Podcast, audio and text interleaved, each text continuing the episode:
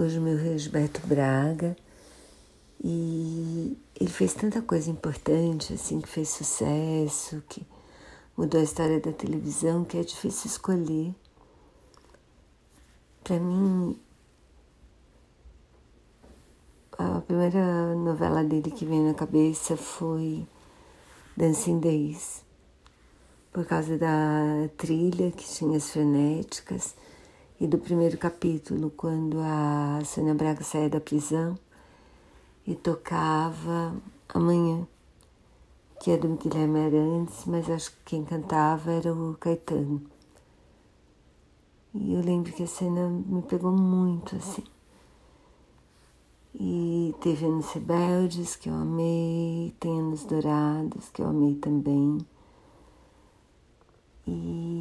Bom, ele fez mil outras coisas, mas esses três trabalhos para mim são os que valeram.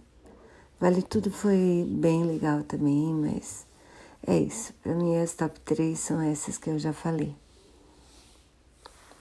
E qual